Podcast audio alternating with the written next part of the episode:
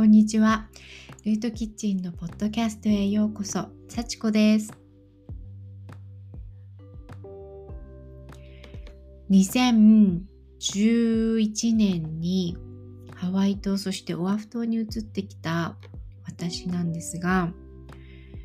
その時のね、話をここに記録しておこうと思います。今回とても大きな節目が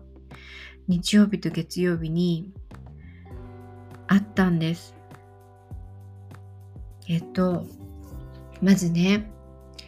私は、あの、ニューヨークに2010年まで10年弱暮らしていて、それでその時に何年も一緒に暮らしていた元の彼がいて、で、その彼に、えっ、と、自分が大学卒業する、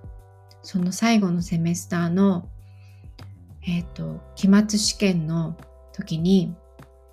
振られたんです。それで、彼は随分私よりも年下だったし、えっ、と、ちょうどね、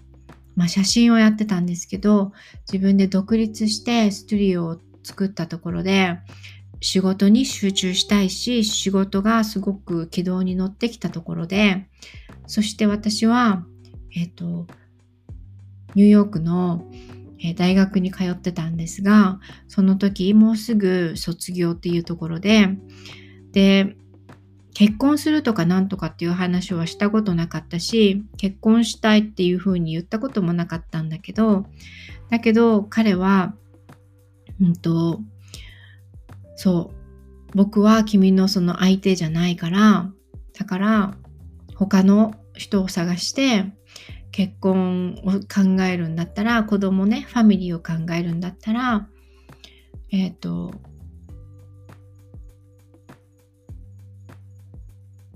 別れた方がいいって、別れたいって言って、そう、その時に私をダンプしてくれたんですね。であの時の苦しみと悲しみはもう仕事に行って 仕事に行ってただ立ってても涙が出るし地下鉄に乗ってても涙が出るしもうそれはそれはね失恋したことがある人はみんなそうだと思いますけどもう毎日悲しみに暮れていてでもそれがあったからこそ真の友っていうのが分かったのね。こういう悲しみの時に本当に手をすく手をね伸ばして救ってくれる人っていうのがいてで今までこうハンガウトして友達だって思ってた人が意外にや全然そういう時は真の友達じゃないんだっていうのも分かったりとかなんかそれはそれでねいろいろ学びがあってとにかく私はそこでそう子供を家族を持つんだったらマンハッタンで子育てをするのは全然理想にないと思ってそこから、えー、どこで家族を持ちたいかなって考えてである時にインターネットで何かを見てたらちょうどねハワイ島の景色が飛び込んできてそう。それで最初はあこんなところ夢の話だ。って思ってたんだけどでもなんか自分の中ではこういうところに行きたいって前から思ってたんだろうね。潜在意識の中ではもう決まっててでそこに行くことになるんだけどだからねあのそうなんです。家族を、うん、持ちたいと思ってハワイに引っ越してきたの。それで、最初はハワイ島に行って、そしてその後オアフ島に来て仕事を見つけて、それでね、この土地にいるわけなんだけど、そう、その時にね、あの、まあ家族を持つにとてもふさわしいという思う人に会って、それで今のこの家族があるわけなんだけど、そのね、結婚する前に彼のお母さんと彼と買ったばかりのオアフ島にあるね、ファームランド、農地を見に来たの。連れてこられた時があったのね。で、それは5エーカーという広大な土地でで自分よりも背の高い2メートルも3メートルもあるくらいのカリフォルニアグラスっていうねチクチクしたね高い雑草で覆われてたのね。でその土地に立ってで遥か遠くに海が見えてでさその土地に最初に降り立った時に私さこの土地で何かが私にできることがあるのなら私を使ってくださいって宣言したのそれをさ思い出したんだよね。確かにあの時あの土地に宣言したの私。だからこそのこの10年があったりするんだけど本当に土地って不思議でさ。本当に土地って不思議。土地に呼ばれて行くし土地で役目があっていくしでこの役目が終わったの。その時にそう何か私を使ってくださいって言われた通りあの5エーカーの土地はね今オフグリッドのお父さんが暮らす家ができてそれでアボカドもパパイヤも鶏たちもいて豊かな食物と家族みんなに憩いの場所というかさ場所を作ってくれた暮らしができるようになったのね。でそれにはさ苦労とは思ってなかったんだけど家族で開拓してきた道のりがあったわけだよね。この10年。それででねその当時ね結婚したその彼旦那っていうのがさとても家族思いだったし、あの、ファームの仕事、家のね、鶏とかファームの仕事を手伝ったり、パーマカルチャーの知識をつけていろいろ勉強する人で、で、農地を開拓するにしたしたらさ、彼のそのパーマカルチャーの知識はすごく役に立ったわけだし、とてもそういう面では素晴らしかったんだけど、でもさ、一つ結婚した時にさ、仕事もなければお金もなかったわけよ、その彼は。それでね、その結婚した時に、一応ね、ノースショアのその彼らの、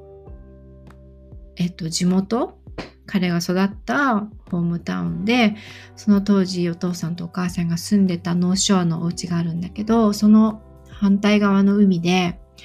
一応なんか結婚式のセレモニーをしてくれたのね。でその時に全く彼お金がなかったし結婚するっていうことも急だったからだからその日のね前日だったかな晴れ岩に行ってお母さんが私と彼に指輪を買ってくれたの。それはもう本当にね俗にね皆さんが結婚式を挙げる時のような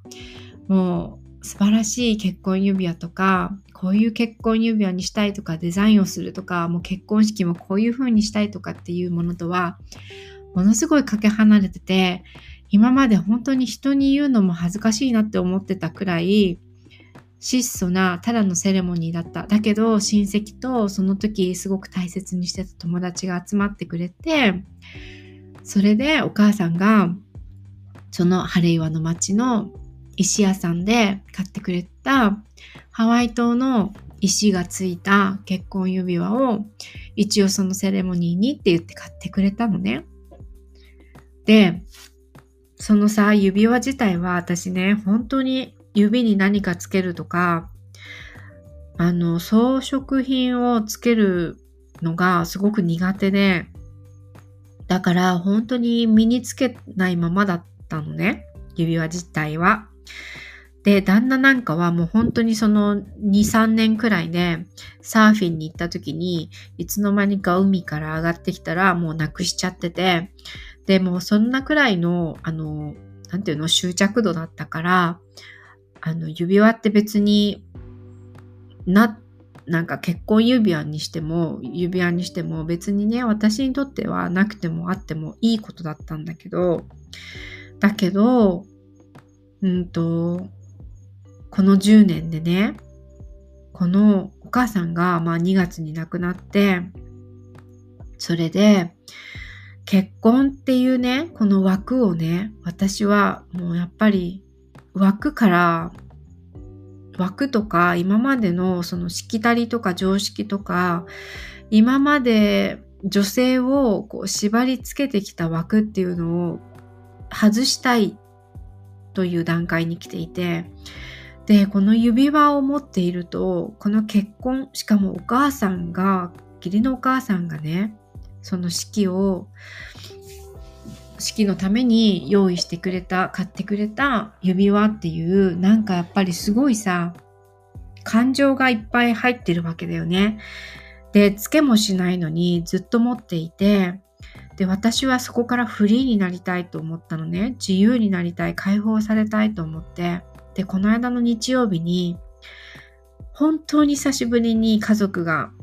あの、集まって、バーベキューをファームですることがあったから、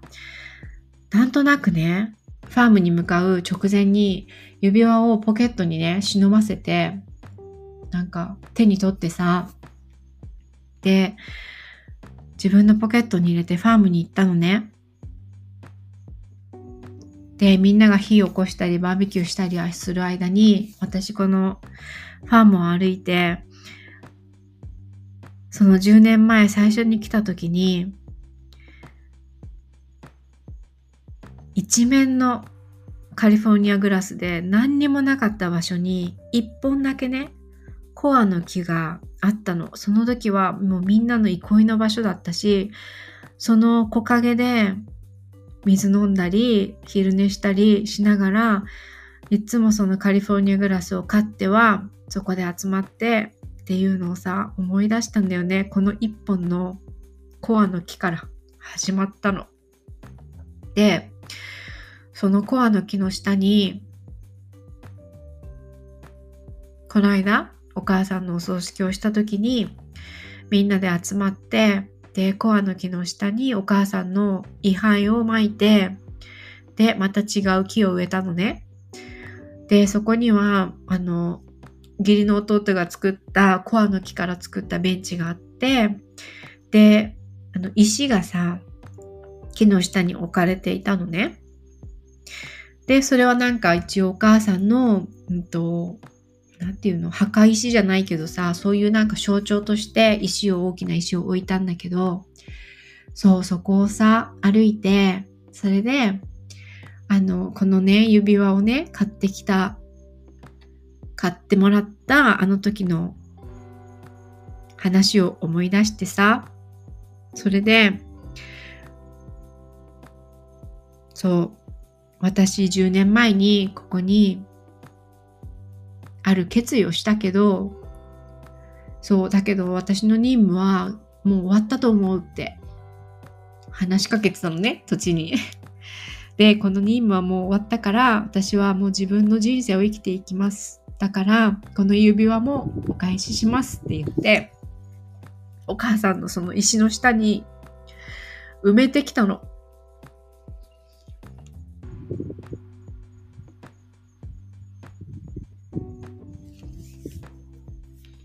今までありがとうって。で、私はもう、こういうね、なんていうの、家族としてはもうみんなとつながってるっていうことは、一度も、なんだろう、一回さ、もう出会ってから、だからそれが破壊するとか、そこからなんか分離するっていうことはないんだけど、だけど、形態として、なんだろう、なんか家族っていう形も変わっていくし、うん、結婚っていうさなんかしきたりとか枠組みとかも変わっていくからだからもうここから自由になりますって言って指輪をお返ししたのね。そしたらね次の日。はあ本当にすごかったんだけど次の日にあの友人がさセッションを始めたからえっ、と一緒にワークショップを受けた同期のねヒーリングの仲間の一人がセッションを始めてで彼女はもうもともとすごい力を持っていていろいろなヒーリングをしているんだけどそう彼女のセッションが入っててそれで前世をさ自分でこう戻ってで彼女が誘導瞑想してくれるっていうまあ私のセッションはその工程が入ってたのね。で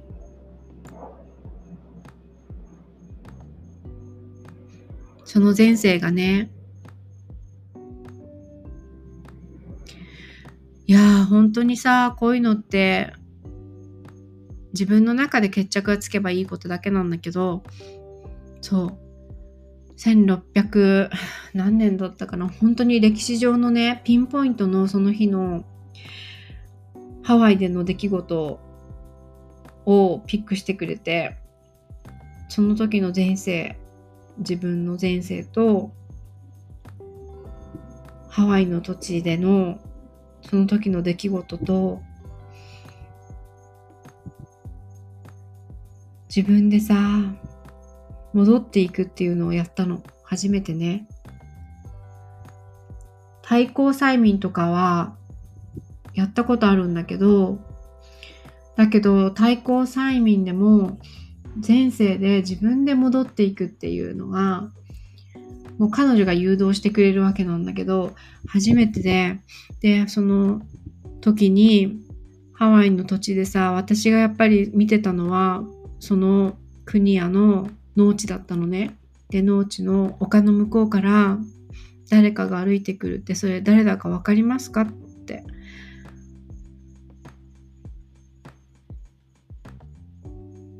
で本当に最初はさ全然わかんないわけよ。男の人が歩いてきてすごく体のがたいのいい男の人が歩いてきてで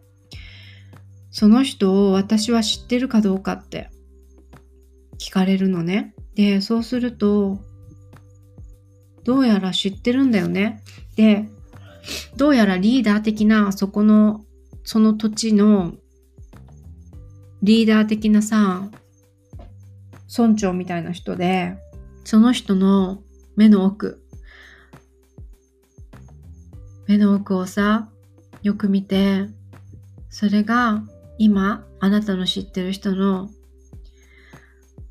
誰だかわかりますかって言われたらさ、ブワーってもう涙がさ、溢れ出てきて、キャサリンだって。で誰ですか？って聞いてくれて義理の母ですってもう確実なんだよね。自分の中ではさもう本当にそれを感じてるの。もうさ答えは明確で自分がもう本当にその時に合ってるっていう感じで。そう。それでねやっぱり前世からのそのつながりでお母さんはその前世ではその土地のリーダーででその歴史上いろいろあったことのそのストーリーははしょっちゃってるんだけど宗教的な弾圧だったりなんかやっぱりその時代時代の抑圧があるわけよね。それをさ共に歩んできててで彼女と交わした彼女というかまあそれは村長さんみたいな男の人のエネルギーなんだけどそこで交わした言葉も彼女がもう大丈夫だよって言っていいよってもう十分にやったよって言ってくれてなんか前の日さ、そんなことも知らずにさ、指輪を返しに行ったわけよ、その土地に。だからさ、本当に、本当に自分で作ってるストーリーってパーフェクトで、どんなに苦しくても、この苦しみを転換させるためにこれを感じてて、それを苦しみを通り越したら、あこんなに光があってこれを感じたいがためにこんな苦しみを自分で作ってたんだっていう自分のストーリーそれがさ紐解けたらさなんかすごいよね人の人生ってそう思うともう全てパーフェクトだしタイミングも全てパーフェクトだし出会う人登場人物ももうみんなパーフェクト本当に大泣きの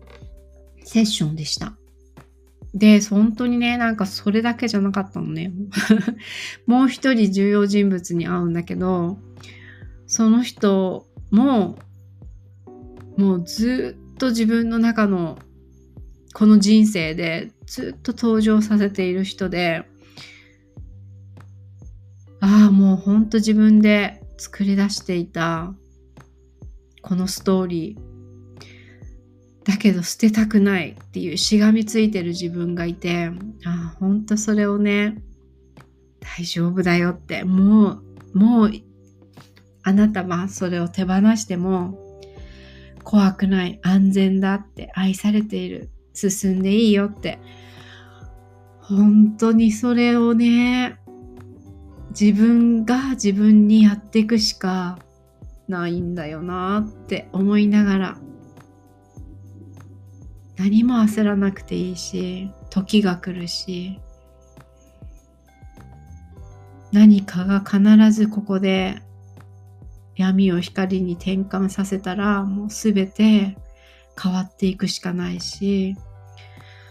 ああ本当にすごい体験だった。っていうのをまあわからない。これを残しておいていいのかわからないけどとりあえず録音だけはしようと思う。